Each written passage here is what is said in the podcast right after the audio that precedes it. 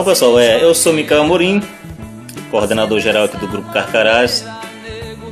Eu vou bater um papo é, sobre os últimos acontecimentos aqui com meu amigo Chicão Fra Bezerra.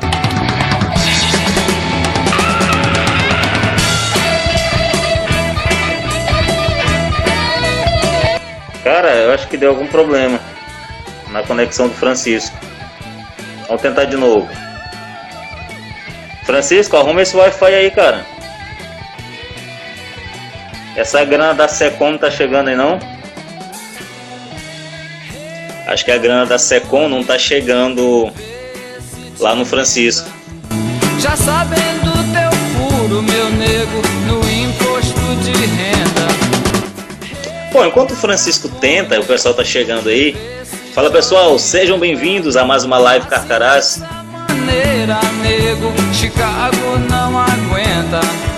Então, enquanto o Fran- o Francisco tenta entrar na live aí, é, nós vamos, vamos dar início aos assuntos. Aconteceu muita coisa nesses últimos dias. O Brasil não é para fraco, né, cara? O Brasil, ele. Ele, é, ele não é para amador, né? A, a gente tenta manter a nossa sanidade, o nosso controle, mas a política brasileira não deixa. De qualquer forma, estamos aí.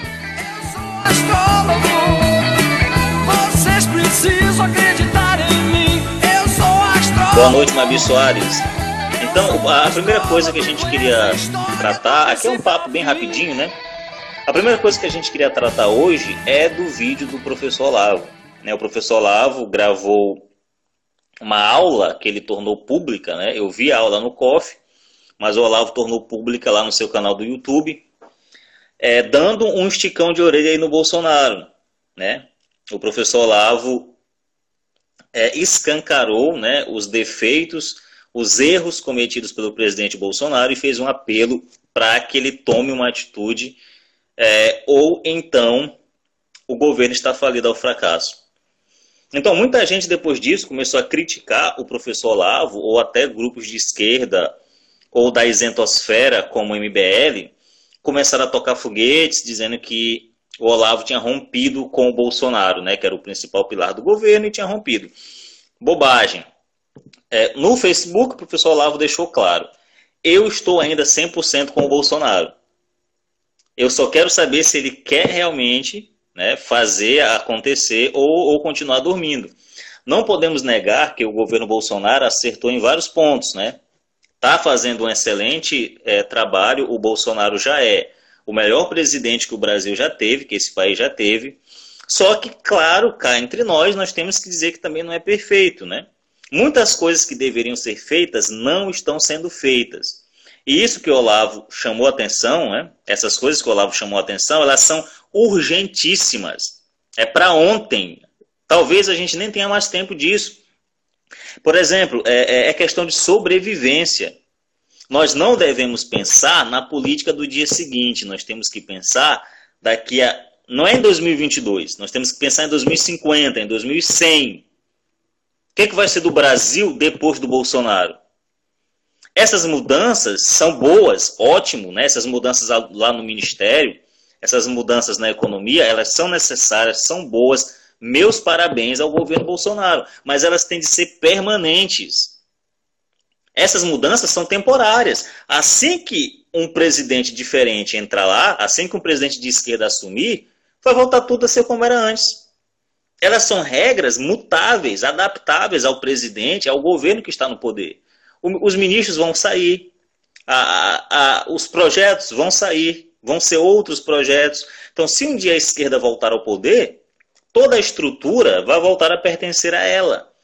Então, nós temos que fazer uso dessa estrutura para destruir os inimigos do Brasil e do governo. É isso que nós devemos fazer. Devemos usar a linguagem clara. Inimigos do governo, não são adversários políticos. Não são adversários com quem você pode debater ideias, trocar ideias, adversários meramente ideológicos. Isso não existe. são inimigos do país, inimigos do governo Bolsonaro, inimigos da civilização ocidental. É o projeto comunista internacional aliado ao grande capital que quer destruir as nações independentes, destruir a soberania dos países, para assim facilitar o seu controle. Então é, é, é isso que a questão é essa. É isso que o Olavo está falando. Então tá na hora do presidente acordar, parar de ouvir esses militares que pedem desculpas para a CNN, que tem medo do Felipe Neto, e passar a ouvir o povo. O que, que o povo quer, cara? Entendeu? Se Bolsonaro tomar uma postura de confronto mesmo, é o Bolsonaro raiz, o povo vai estar todo do lado dele, como sempre esteve. O Bolsonaro ele tem amplo apoio popular, ele tem que fazer uso disso. Entendeu? O povo brasileiro, que é majoritariamente conservador, está do lado do presidente. Ele tem que perceber isso. Tem que destruir os seus inimigos. Ele tem que garantir o poder de fato. Porque estar na presidência da República não é ter o poder. Quem controla os mecanismos? Quem controla as universidades? Quem controla a grande mídia? Quem controla as ONGs? O lobby partidário? É a esquerda. A esquerda continua controlando tudo isso. Então, nós tivemos uma pequena vitória, nós adiamos um pouco a nossa destruição, elegendo o Bolsonaro, que foi a ejaculação precoce. Foi uma medida tomada é, é, muito antes do tempo, né? A esquerda, antes de conseguir eleger um presidente da República, dominou as universidades, os editoriais de jornal, a, a, as emissoras de televisão, a grande mídia, dominou a, as ONGs, as associações de moradores, dominou tudo. Toda a cultura e os aparatos institucionais foi dominado pela esquerda antes deles terem um presidente da República. Eles criaram a maior organização política da América Latina, que é o Foro de São Paulo que ditou a eleição de vários países na América Latina. Tudo isso antes de eleger um presidente. Então, o negócio é o seguinte: ou a gente toma conta desses aparatos, expulsa os esquerdistas de lá, né, das instituições, e declara guerra de verdade, porque é isso que está acontecendo: é guerra. É guerra. Nós estamos em guerra, estamos lutando pela sobrevivência do movimento conservador, né, que condensou-se em volta da pessoa do Bolsonaro. Mas ele precisa existir depois do Bolsonaro. Então, nós entregamos o Bolsonaro lá como se ele estivesse sozinho numa guerra. Mas o povo tem mostrado seu apoio. Então, o apelo que nós, que nós fazemos ao presidente é esse: é destrua os inimigos da nação, ou eles vão destruir você. Vamos ver aqui se o Francisco consegue entrar agora. Fra Bezerra, cara, o dinheiro da Secom não tá dando para fazer recarga, né, bicho? Compra esse pacote aí, maluco. Vamos ver se Francisco entra aqui para esse bate-papo. Vai, Chicão, cadê tu, cara? Vamos tentar entrar aqui com, com o Chicão. Pois é, cara, então este é o cenário, é de sobrevivência. Ou nós destruímos os inimigos da nação, ou eles vão nos destruir isso da cabeça de vocês. Não existe convivência pacífica com aquele que quer te matar, quer te colocar no caixão. Você vai lá conversar com o cara, você vai rir muito, vai discutir propostas e vai acabar com um tiro na testa. É isso que você faz quando você alia-se a comunistas. A gente vai tentando chamar o Chicão aqui e vai desenrolando a conversa. O dinheiro da Secom dele está atrasado, aí não deu para comprar um pacote de internet. Então, cara, é isso. O, a estrutura de poder ela pertence à esquerda, ela não está nas mãos do Bolsonaro. Nós temos militares, generais infiltrados, atrasando o lado do governo, atrasando o lado do Bolsonaro. É, Caio Fonseca disse o seguinte aqui: ó, deveria ser igual à Polônia, criminalizar o comunismo é um, um, uma ideologia assassina que age contra a humanidade. Sabe o que, tem que fazer, cara? Pega esses comunistas aí e declara, julga esses comunistas como criminosos internacionais. Eles são, eles atentam contra a humanidade. Condena esses caras como é, com crimes contra a humanidade, por crimes contra a humanidade, porque é isso que eles fazem. O comunismo é um sistema assassino. É um, não é só um sistema ideológico, ele é uma cultura de morte. Então, pô, como, como que a gente vai conviver com isso? Conviver com genocida? Conviver com gente que mata a gente? Não, não dá para fazer isso. Eles não estão aqui para disputas ideológicas. Vê o movimento antifa, né, o, intitulado movimento antifascista. Você acha que esse pessoal quer discussão política? Você acha que eles estão buscando é, vitória nas urnas? O que, que o Zé Disseu falou? Zé Disseu, agente da KGB, do Serviço Cubano também, o que, que o Zé Disseu falou quando ele saiu da cadeia, agora com essa decisão do STF sobre prisão em segunda instância. Ele disse o seguinte: nós vamos nos declarar comunistas sem medo, sem medo de dizer isso, e nós vamos tomar o poder. E isso não tem nada a ver com ganhar as eleições, com vencer as eleições. Claro, tomar o poder não tem a ver com vencer as eleições. Colocar o Bolsonaro lá agora, com todo esse aparelhamento ideológico, institucional da esquerda, jurídico, colocar tudo isso lá, colocar o Bolsonaro lá com tudo isso, é entregar o Bolsonaro para a morte. Foi isso que nós fizemos e agora nós temos que aguentar o tranco, cara. Certo? Então, em suma, esse papo rápido para esse primeiro momento é isso. Os inimigos do país continuam aí e continuam no poder. Bolsonaro não tem o poder e se ele não declarar guerra aos seus inimigos agora, para ontem, o governo está fadado à destruição. Então o professor Olavo está certíssimo. Se não processar inimigos, a esquerda, eles vão te processar. Se não atacar a esquerda, eles vão te atacar. Se não prender a esquerda, eles vão te prender. Por quê? Porque eles não são adversários políticos, eles são inimigos. Eles estão em guerra contra tudo o que a civilização ocidental produziu. Eles estão em guerra contra os valores, eles estão em guerra contra a nossa fé cristã, eles estão em guerra contra o nosso direito, que veio do direito romano, eles estão em guerra contra nossos ideais de liberdade, de propriedade privada, de família, de tradição, eles estão em guerra contra tudo isso, cara. Então, esse pessoal não é, não são, é, não é é, gente comum, né, como eu, como você, eles são adeptos da mentalidade revolucionária. Certo? E quem é adepto da mentalidade revolucionária faz tudo o que está ao seu alcance para alcançar a sua utopia.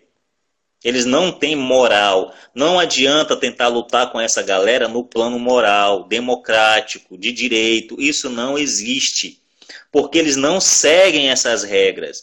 Você, eles vão usar essas regras cristãs, essas regras limpas, para te destruir. E é isso que vão fazer com Bolsonaro, se não agir agora. Vão usar as regras democráticas para destruir a democracia. Vê o que o grupo Antifa está fazendo. Em nome da democracia, estão destruindo a sociedade, transformando a América numa anarquia. É isso que vocês querem aqui no Brasil? Eu não quero. Eu não quero levar porrada de comunista na rua. Eu não quero não poder expressar minha fé católica cristã na rua, publicamente. Eu não quero isso. Eu quero viver num país livre. E para isso a gente tem que extirpar a mentalidade revolucionária do Brasil. Certo? Então o negócio está tenso e é grave. Né? Vamos apelar para que o presidente seja humilde, né? continuar apoiando o presidente, sempre, né? sempre continuar apoiando o presidente e rogar a Deus para que ele seja humilde e ouça o professor Olavo e ataque os seus inimigos e prenda os seus inimigos. É questão de sobrevivência do movimento conservador. Vocês estão vendo aí que o movimento negro, baseado na Affirmative Action, intitulados de antifascistas, né, o grupo Antifa, estão botando terror, dizendo defender o direito dos negros lá nos Estados Unidos. E como o Brasil só importa aquilo que é lixo, né, tudo quanto é ideologia lixo o Brasil importa, nós estamos importando também esta merda. Já tem grupos antifa até aqui em São Luís, né, protegidos e amparados aí pela Secretaria de Segurança do nosso estado. Claro, o governador comunista, né, porra, esperar o quê? Então, é, e é uma vergonha o governador usar a polícia para isso, a PM para isso, manchando a honra da instituição, da polícia militar. Vamos fazer mais uma tentativa? nesta live. Aceita aí, Francisco. Porra, finalmente, cara. Aleluia. Caralho, meu irmão! Aleluia. Cara, Porra, que, puta que, que pariu. Que comunista é esse espírito de porco que tava amarrando essa tua internet aí, cara? Era o 5G da China que não tava funcionando aqui.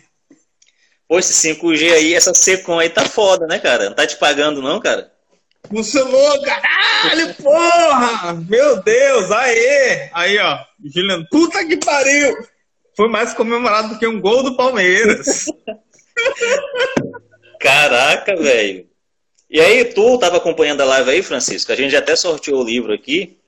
Livraço, hum. é, ganhado aí pela Ananda Moraes. Entre em contato Ananda conosco. Eu, a tá eu falando... tenho esse livro. Eu tenho esse livro, livro? autografado pelo Dr. Ibsen, quando ele veio aqui para São Luís. Pô, tu é autarquia mesmo, né, cara? É, é, eu, é que eu sou muito brother do editor, né? Que é nosso hum, amigo Lourenço. Olha, olha essa broderagem aí, cara. Não, sem broderagem, sem broderagem. Então, pra gente não demorar muito, ô viado, fala aí, é, contribui aí com essa primeira parte da live, né? Que foi esse puxão de orelha que o professor Olavo deu no Bolsonaro aí, cara. E aí, não, o Bolsonaro sim. traiu o governo, cara? E agora? Não, o Olavo traiu o governo? É porque, assim, como eu estou em vários grupos, né? É, é, é, importante até frisar isso aí. Eu sou uma pessoa totalmente independente, né?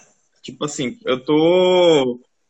Eu tô com a direita, entre aspas, já leio o Olavo desde 2007, 2008, por aí. Desde antes do COF, inclusive.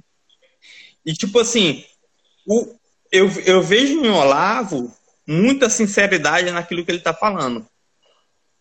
E eu consigo ver, assim, com certa imparcialidade, aquilo que ele está falando. Eu vi aquele vídeo ali, Michel, não sei se você vai concordar comigo, não sei se o pessoal que está assistindo aí, que está que tá vendo aqui, ó, tá o Thiago, tá o Daniel, tá a Sara, tá a galera aqui e tal.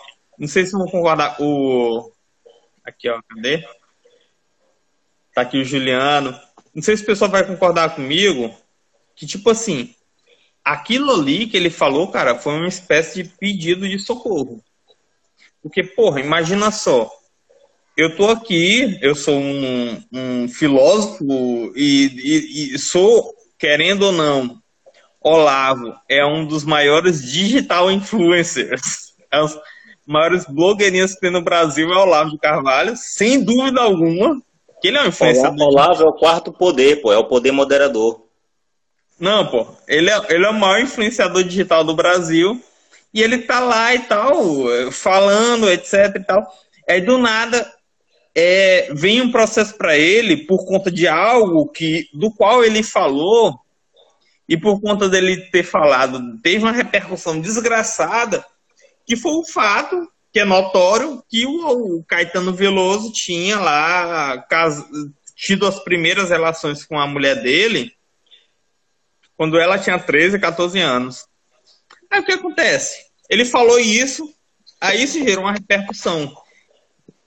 Aí o Caetano Veloso o processou por algo que ele não fez, que foi pelo fato de ele ter chamado Caetano Veloso de pedófilo. Mas isso não aconteceu. Só que, tipo assim, aí ele foi obrigado por isso a fazer algo que não acontece em lugar nenhum no direito brasileiro. Que é, tipo assim, pagar 2 milhões de reais por, uma, por um comentário, pô. É, Michel, tu há de concordar comigo. O máximo que eu já vi assim de tipo, a nego chamou o Freixo de maconheiro, chamou o Freixo de não sei o que, o Marcelo Freixo, que manda lá na Justiça no Rio.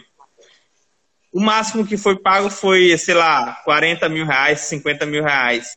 Olavo está sendo obrigado pela justiça a pagar 2 milhões de reais por um fato notório que foi o fato de o Caetano Veloso ter tido relação sexual com sua atual esposa quando ela era muito menor de idade. Pode não ter sido crime, mas assim, foi um, só, foi um fato que ele jogou no vento, aí rolou e não sei o que e tal, gerou hashtag no Twitter, etc e ele está sendo obrigado a, pagar por isso. Aí eu, no lugar dele, faria a mesma coisa, eu ficaria desesperado. Caralho, onde é que eu vou arrumar 2 milhões de reais? Entendeu? E o que ele falou foi não foi nem di, diretamente relacionado a isso, mas indiretamente relacionado, que foi o fato de a, a, a base política de Bolsonaro, cara, ainda não ter entendido a, assim, a parada do jogo. Tu viu que o Olavo falou o seguinte: Olavo falou assim, Porra, se tu não. Se tu, tu tá prevaricando, se tu vê alguém. Olha o que ele falou, né? Entre aspas. Se tu vê alguém cometendo um crime, tu tem que denunciar. Senão tu vai, ter, vai ser processado por prevaricação. Você quer que a esquerda te, pronuncie, te denuncie por prevaricação? Ou você quer que eu te denuncie? Que eu te denuncio. Foi isso que ele falou. Mas ele falou isso no sentido pedagógico e dizia assim: porra, tu tem que judicializar tudo. E ele não judicializa. Aí qual foi a interpretação da, da, da mídia? Foi dizer assim: não, o Olavo tá contra o Bolsonaro. Mas quando o Bolsonaro estava querendo dizer simplesmente assim, cara, tu tem que judicializar tudo.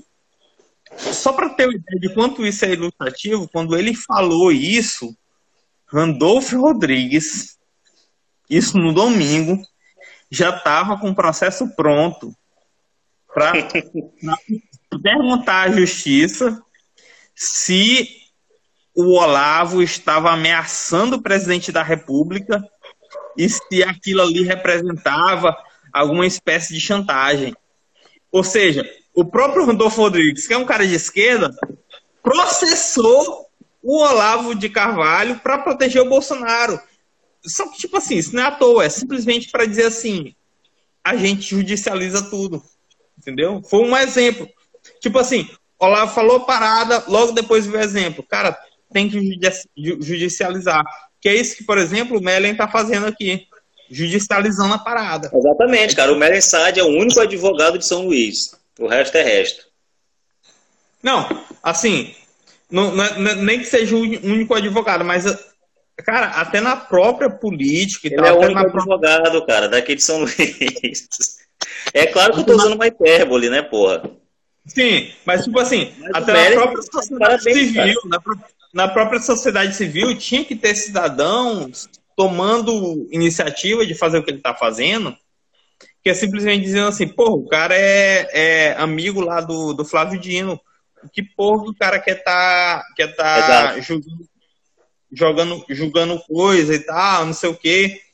E aí o que, o que aconteceu agora, né, que, que é inclusive um dos tópicos do nosso assunto, é que, que, que foi o que o Mellen fez. Pô, o juiz, o tribunal lá, julgou que não pode ter manifestação durante a quarentena, durante a, o decreto do Estado.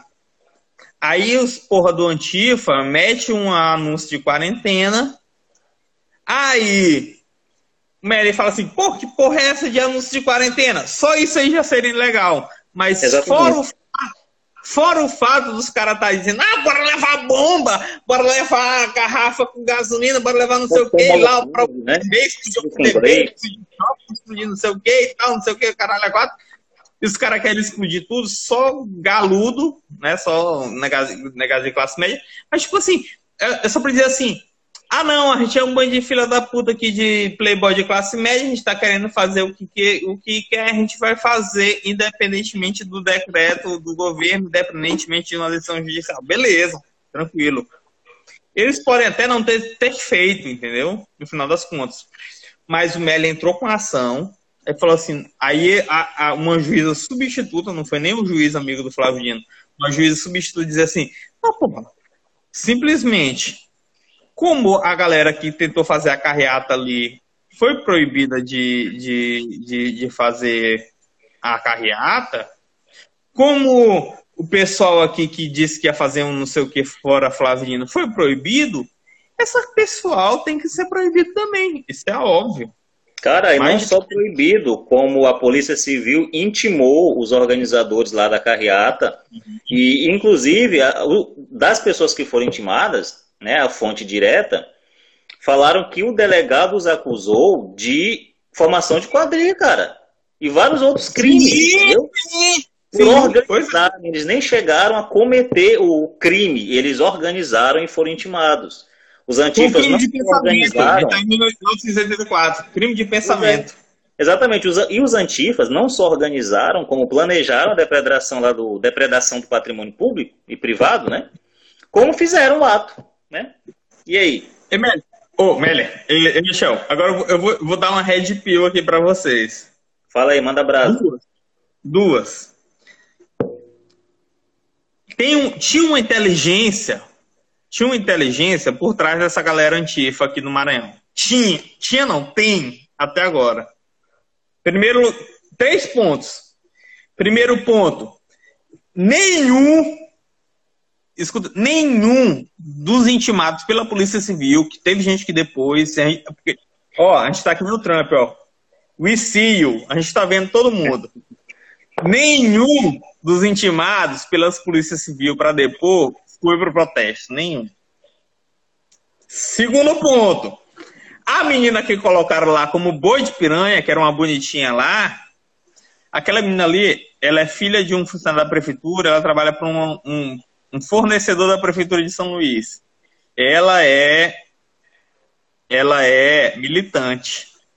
Só que, tipo assim, ela é uma militante assim, foda-se, eu quero me dar bem, entendeu? Aí posta foto do cu no, no Instagram, papá, não sei o que, botaram.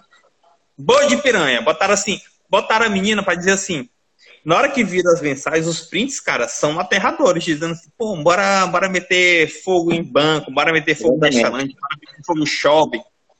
Aí o que é que os caras pensaram? Não, bicho, a gente tem que se livrar disso aí. Bota essa pequena aqui, gatinha, pra poder falar por nós. Ah, não, gente, era tudo brincadeira. Tudo brincadeira, Era tudo- tudo... Era tudo sátira. Imagina, né? ela não sabe nem o que é uma sátira, né? Ela falou que é sátira.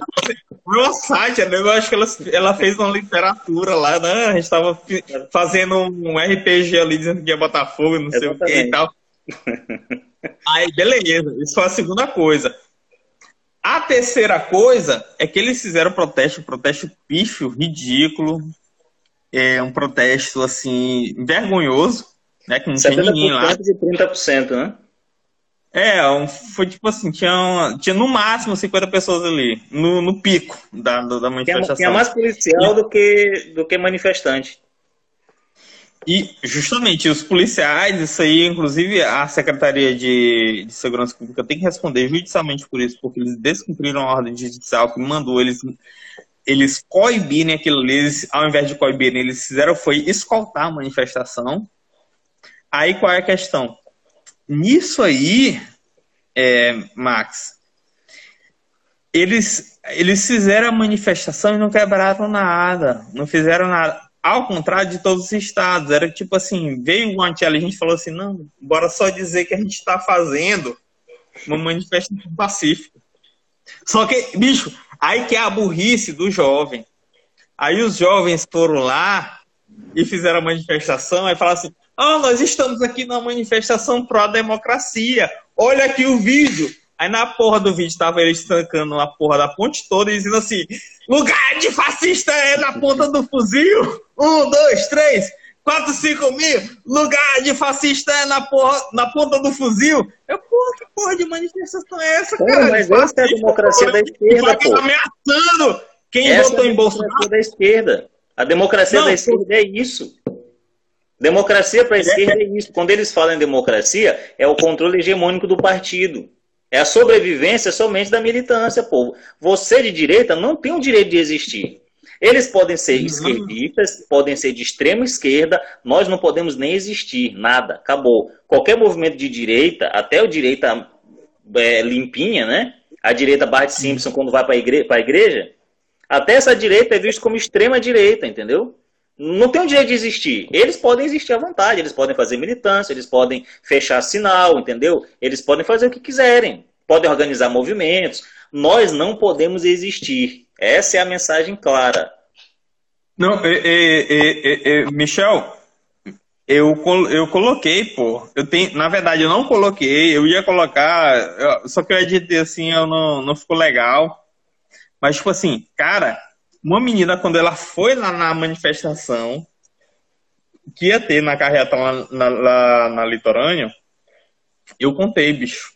No vídeo dela, tinha 11 viaturas da polícia, fora helicóptero, fora contingente da PM, para impedir que a carreata acontecesse. Tá vendo aí, cara? Por conta da, da, da, da decisão lá do Douglas, Douglas Martins, né, que é o juiz lá. E agora, quando teve a manifestação da esquerda, tem a foto, pô. Tem a foto, tem vídeo. O, a própria esquerda, pô, come, o, a galera lá da manifestação começou a tirar foto das viaturas que estavam acompanhando ele para tentar intimidar burramente, porque eles não eles sabem, mas eles querem mancar o revoltado, né? Mas assim, eles estavam falando assim: olha, essa, essa, polícia aqui tá me acompanhando, bora tirar foto aqui, não sei o que e tal. Aí, beleza, tem, tem, eu tenho fotos dessa galera tirando foto, que eu mesmo tirei, da, da, deles tirando foto de viatura. Quando, na verdade, o pessoal da viatura tava escoltando eles, pô. Tá, ah, o pessoal da, da polícia militar tava garantindo a proteção deles, a garantia de que eles fariam lá uma, um ato, muito né? seguro, legal, legal e lindo. Né? Sentando na beira da sala. Agora, agora assim, tipo assim, eu posso até ser preso por isso, intimado a, a, o, o caralho a quatro puta que pariu. Mas vou te falar uma coisa. Eu quero saber, que é uma coisa que eu até questionei no meu Twitter. Eu quero saber se a porra da caneta dessa juíza lá, Jaqueline Reis Caracas, vale alguma merda ou não. Porque se essa porra dessa caneta que assinou aquela decisão vale uma merda, o secretário de Segurança Pública do Estado do Maranhão deveria ser intimado no Tribunal de Justiça. Porque ele descumpriu Perfeito. uma ordem judicial. Ele descumpriu Perfeito. uma ordem judicial. É a porra dessa caneta. Vale alguma merda ou não? É isso que eu pergunto, pergunto Tribunal de Justiça, pergunto essa juíza. Tua caneta vale alguma coisa ou não? Se tu. Se, oh, foi mal. Se tu quiser ser desmoralizada, seja. Mas pelo menos admita, não, desculpa, eu tô aqui a serviço do governo do estado. Aí beleza, tá, tá aqui claro agora, você está a serviço do governo do estado.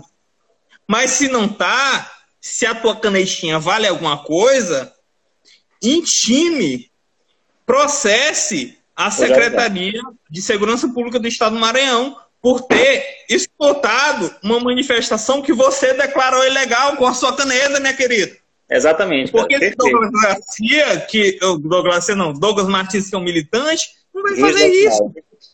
Não vai fazer isso. É isso que eu quero dizer. Foi uma Red Pill ou não foi? foi. Momento Red Pill. Foi um Nil, cara. Hã? Pois é, cara. Então, para combater uma carreata, né? Cada um no seu carrinho pacificamente, ninguém falou que ia destruir Banco Itaú nem nada, Coco Bambu chama a polícia lá, é o cinco estrelas do GTA, né? Agora, para combater um grupo pró-terrorismo, porque é isso que eles são, abertamente, é, ver o que eles estão fazendo lá nos Estados Unidos, eles têm o mesmo nome, a, mesma aparência, eles se vestem igual, os, as mesmas palavras de ordem, um grupo pró-terrorista, né? Inclusive anti-polícia. Para combater, eles não fazem nada. Vai lá e bota a polícia para proteger. Vão lá, garantam que eles, que eles façam o ato ilegal, né? Proibido. Cara, uhum. é o nível de aparelhamento, cara, que nos assusta, né? É, o Maranhão, ele tem a OAB aparelhada, ele tem o judiciário, né? Ele tem o legislativo aparelhado, não há oposição. É a última. Aqueles eventos é, que vocês tentaram fazer lá, né? Isso, nós tentamos realizar uma palestra, palestra no, no ambiente educacional, né? Uma instituição de ensino, que em tese era... Preza pelo debate em tese, era para abarcar todas as linhas de pensamento ali, né? E promover o debate. Nós tentamos realizar lá, tem vídeo aqui na página, mostrando que nós não conseguimos, porque os defensores da democracia nos expulsaram lá do Centro de Ciências Humanas, né? um local público, inclusive. É, pago pelos nossos impostos, né? pelos pagadores de impostos. As pessoas não puderam assistir a palestra lá. Então, agora, militante do DCE, é aluninho lá do curso de teatro, Pode tirar a roupa, pode fazer putaria lá no, no, no hall, entendeu? Militante artístico lá, com ou sem o aval da, da, do departamento, pode fazer o que quiser, cara. Pode ficar pelado, pode um colocar o dedo na bunda do outro, entendeu? Pode praticar satanismo, ritual, o que quiser, entendeu? Por quê? Porque eles estão apoiados pela ideologia reinante. Porra, e aí quando, quando alunos vão para lá fazer uma palestra, aí não pode, é ofensivo, é crime. Pô, puta que pariu, cara. Então, é contra isso é que nós temos que lutar, né? A, a, a, luta política ela é um reflexo distante do aparelhamento social ideológico. A luta política, partidária, eleger um vereador, eleger um deputado, ela é importante, tem de se lutar nessas frentes, mas ela é secundária, secundária. Todo esse aparelhamento, ele advém da cultura, né, do controle hegemônico. Por que, que ninguém fa fala contra Flávio Dino? Porque o povo não tem cultura, cara. O povo é analfabeto, o povo é burro, é ignorante, entendeu? E ele o é de propósito. A família Sarney dominou esta merda, a oligarquia Sarney, justamente por causa disso, acreditando na incultura do povo. É um povo pobre, é um povo miserável e é um povo sem educação. Aí chega um gravatado prometendo mundos em fundos e ganha o voto, pô. É o, voto de, é o velho voto de cabresto, né? Não mudou nada, não mudou nada. Continuamos aqui como os senhores lá de terra faziam lá no interior, entendeu? O Maranhão é um grande interiorzão, né? Onde o fazendeiro está lá dominando todo mundo. Quem não sabe disso, né? O Flávio Dino manda recurso para as prefeituras que eu apoio. Aí ele vai lá, manda um asfalto, manda uma verba para fazer São João, manda não sei o que que tem, manda pintar lá o meio-fio, entendeu? E as prefeituras que não apoiam, ele não dá recurso. Então continua a mesma máquina, a mesma estrutura funcionando. Tirou a família Sarney, colocou a oligarquia comunista. Não mudou nada. Ele cresceu com esse discurso anti-Sarney, e até hoje ele se diz isso, entendeu?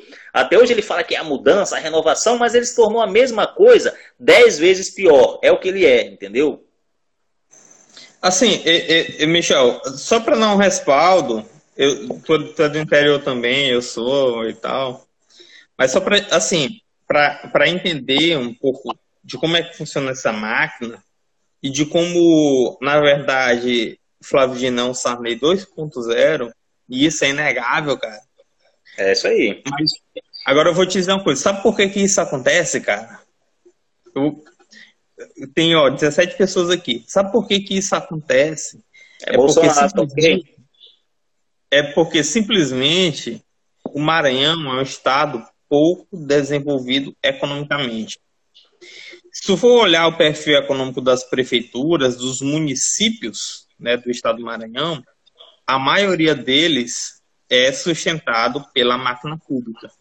Ou seja, a maioria dos empregos dentro de um municípiozinho daquele é da prefeitura. Aí o que, é que acontece? Chega um governo e, e, no lugar de outro, um governo do estado, que está com boa parte da, da, da, da verba né, que vem na distribuição da verba, aquele cara ali, ele vai dominar, não é o voto do, do, do, do cara que está lá na ponta. Ele vai simplesmente comprar o prefeito. Ao prefeito estando do lado dele, ele vai capilarizar os votos para o cara que está no governo. É essa que é a questão. Exatamente. É a, a gente é fruto do nosso subdesenvolvimento econômico. A gente tem municípios riquíssimos. Por exemplo, eu sou da região ali do Vale do Pindaré. A gente tem Pindaré, tem é, Santa Luzia, tem Santa Inês, tem Bom Jardim, tem Newton Belo, tem uma série de municípios ali, cara, que são ricos, cara. Tem rio, tem floresta, que tem tudo, tem terra boa mas não se desenvolve, fica só naquela parada daquele comérciozinho, etc e tal, mas não faz, não tem uma indústria, não tem nada que, que, que faça com que com a, a, economia ali com, comece a sustentar sem o poder público. Aí, através do poder público, eles dominam tudo. O Flávio Dino, pô, dominou na última eleição 70% dos municípios do Maranhão. Cara, é absurdo, né, cara? Absurdo por conta do poder econômico da máquina pública. Né? Isso é absurdo.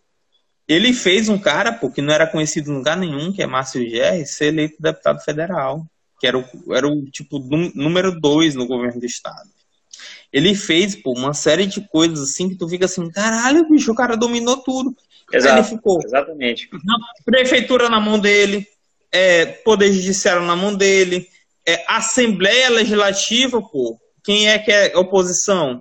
Oposição entre aspas, que são fraquíssimos. César Pires, Wellington do Curso, é, Adriano Sarney, é, Edilásio, que são bostas. Esses caras são bostas, todos eles. É não o mesmo que nada, né? Não, não tem ninguém ideologicamente. Mellen tá fazendo muito mais do que esses caras tudo, porra. É óbvio que tá. Ideologicamente. Nós aí, estamos aí, fazendo mais do que eles, né? Não, pô, com certeza. Tem 19 pessoas aqui, eu tenho certeza que 19 pessoas aqui são pessoas que vão multiplicar isso aqui. Aí que é a questão, o Maranhão é um estado pobre e essa galera explora justamente a pobreza comprando líderes de opiniões nos municípios pobres, cara. Nos é verdade. Pobres. A, sabe, qual, sabe qual é a segunda maior força política no Maranhão hoje? Qual é? É um cara chamado Josimar do Maranhãozinho. Quem é esse cara? Não sei nem é quem é esse. É, é dono dos municípios mais pobres do Maranhão. Aí ele manda e desmanda. Aqui no, no Maranhão, que é um deputado federal. Aí eu fico assim, cara, os caras exploram a pobreza, pô. E tem gente achando isso certo, porque é comprado. Vá se fuder, porra. E aí, cara, é a proliferação das bolsas, né? Que é uma estratégia que o PT soube usar muito bem, né? Não foi o PT que inventou, mas o PT transformou isso daí principal meio de compra de voto. E é exatamente isso que tu, tu estás falando. A pobreza aqui, ela não é acidental, ela é preparada. As pessoas, os políticos, aqueles que estão no poder, eles precisam que a miséria aqui no Maranhão se perpetue no tempo, entendeu? Porque pessoas miseráveis são pessoas fáceis de ser manipuladas. Então, essa, essa pobreza, essa miséria que acontece aqui é criminosa, ela é produzida, é feita, é orquestrada direto do Palácio dos Leões.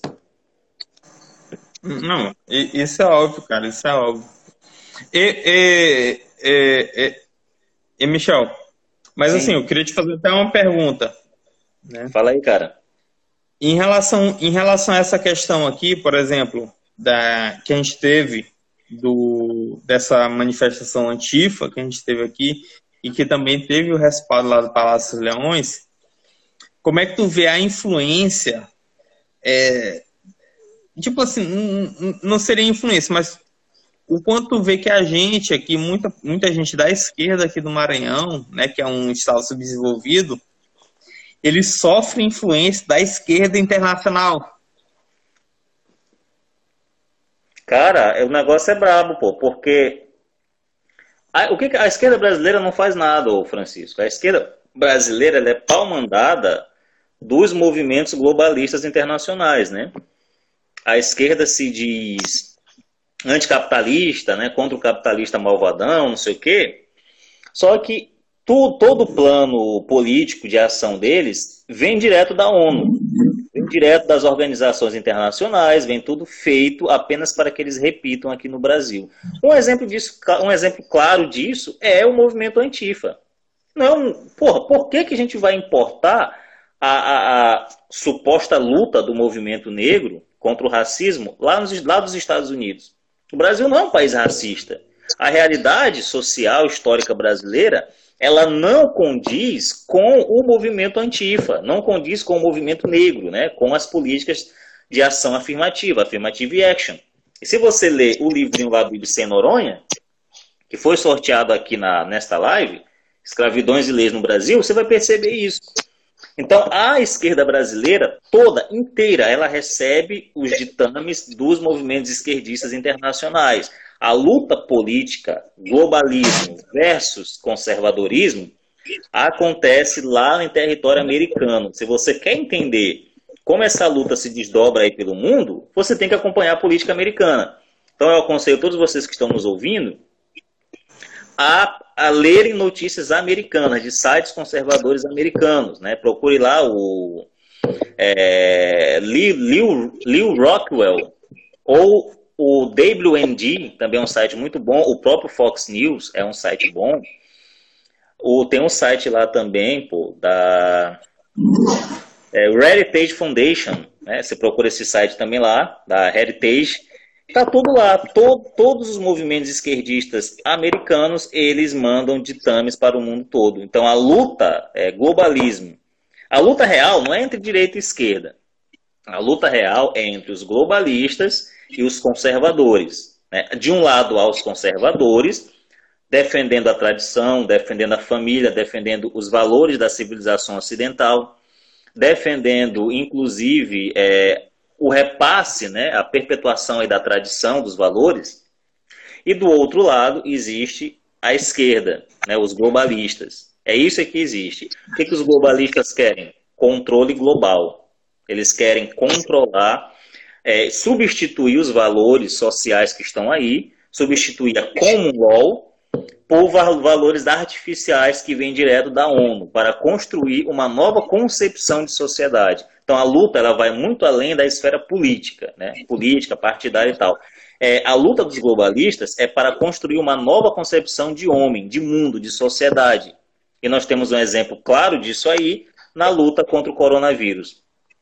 Todas as, as medidas que a esquerda internacional pediu e conseguiu lá nos Estados Unidos, o Brasil adotou, a esquerda brasileira adotou. Os governadores adotaram. Então vem tudo de lá, cara, tudo. A esquerda brasileira é serviçal do grande capital, do movimento globalista. Só isso e nada mais do que isso. Não, isso, fica, isso, isso fica muito óbvio quando a gente vê. Cara, eu tava, eu tava conversando com amigo meu, é, Max. Sim. E, isso é meio pedagógico até. O, o cara é o maior, maior maconheiro filho da puta que tem. Ele é daqui. Aí ele veio falar assim, Chico, eu postei umas paradas dizendo que Black Lives Matter, eles estão é, fazendo que nem o, o Estado Islâmico, né? Destruindo monumento, é, querendo reconstruir a história, é, pichando, vandalizando e tal, que ele não tem nada a ver com, com, com um movimento antirracista porra nenhuma. Aí veio o, o filho da puta veio assim, Chico, como é que tu vai falar um negócio desse? Me mostra um escritor que, que fale da questão do negro no Brasil. Aí eu falei, pô, bicho, tu tá ficando louco? Boa parte dos escritores brasileiros são negros, Castro Alves, é, Lima Barreto, Machado de Assis, né? Cruz de Souza. Não, e outra, se tu for, se tu for ver a, a, a, qualificação de negro que eles estão usando agora, Michel é negro, eu sou negro, não é negro agora. Porque até legal, Felipe velho. Neto virou novo negro da, do, do, do, Brasil. Aí qual é a história? Aí eu falei, não, pô, não sei o que, tá viajando, etc e tal. Ele, que não, não, mas eu estou falando da filosofia, não existe uma filosofia negra, que não sei o que e tal. Aí eu, eu peguei, bicho, eu vi que ele tava muito louco. Aí eu falei, não, bicho, tu tá viajando. Só me dá um exemplo. Não existe, velho, filosofia negra. Existe, por, por exemplo, um, ah, um cara que é filósofo africano, uma, um cara que é filósofo. Quer filósofo é, maior que Santo Agostinho? Africano. Não. Ah, não, tinha calma. Olha, olha, olha onde é que foi que eu, que eu, que eu, eu, eu tentei colocar ele numa armadilha. Não, tem o cara que, fez uma filosofia na África, o cara que fez uma filosofia na Ásia, não sei o quê. Porque a filosofia é o estudo do saber. Não tem a filosofia por corpo. A filosofia, às vezes o cara está imbricado muito na sua questão sociopolítica, cultural, etc e tal, e fala assim, tu quer que eu te dê exemplo de um filósofo africano? Ele fala aí, um filósofo africano, caralho. Eu falo, Aristóteles morou na África, lá na maçã. É aí, aí eu Aí eu, pô, te fode aí com esse exemplo. Aí outra coisa. Aí ele ficou. Só que, tipo assim, foi um negócio que eu falei para ele. Não, pô, existe matemática negra? O número, assim, as, os números. Não existe, porra. A matemática é a implementação, implementação da, de, de, de, de símbolos, logicamente, não tem como ter matemática negra.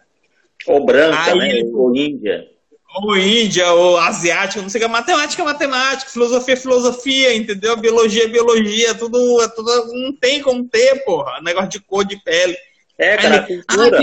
Ah, Sim, termina. Aí eu falei, aí, não, olha, olha a, a, finalização da história, a conclusão da história. Tem 21 pessoas, tá crescendo nossa audiência. Aí, olha o resumo da história, ele pegou e falou assim, aí eu peguei e falei assim, não, bicho, tu tá viajando, e não sei o que e tal. Eu dei todos os argumentos, ele pegou e falou assim: Ah, não, pô, tô viajando mesmo, porque eu acabei de fumar um baseado, como é que eu não tô viajando? Eu vai te fuder, porra! tipo assim, o, o, cara tava falando, discutindo comigo maconhado e querendo dar. Um, só que, tipo assim, os argumentos que ele estava me dando, Michel, é, são os argumentos que essa galera usa. Tem gente apregoando aí matemática negra, pô. Tu pensa que não tem? É verdade. A gente fala de matemática Ei, negra, cara. a gente fala de filosofia negra, tem, história tem, negra, não existe.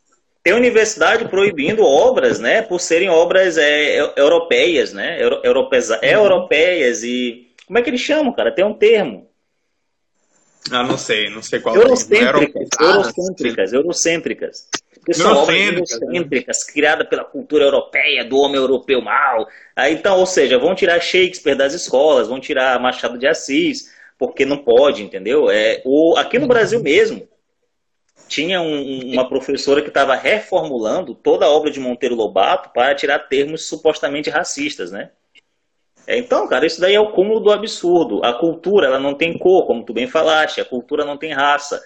É, é, o homem é levado à cultura, ele, parte, ele deixa de ser um indivíduo, ele entra na esfera dos sábios, da humanidade inteira. Ele não fala mais por ele, ele fala por toda a humanidade que o precedeu e toda a humanidade que vai vir depois dele. Ele é universal, porque o saber é universal. Nosso tempo acabou, Francisco. Ei, Júlio César, vê se não vai ao Senado.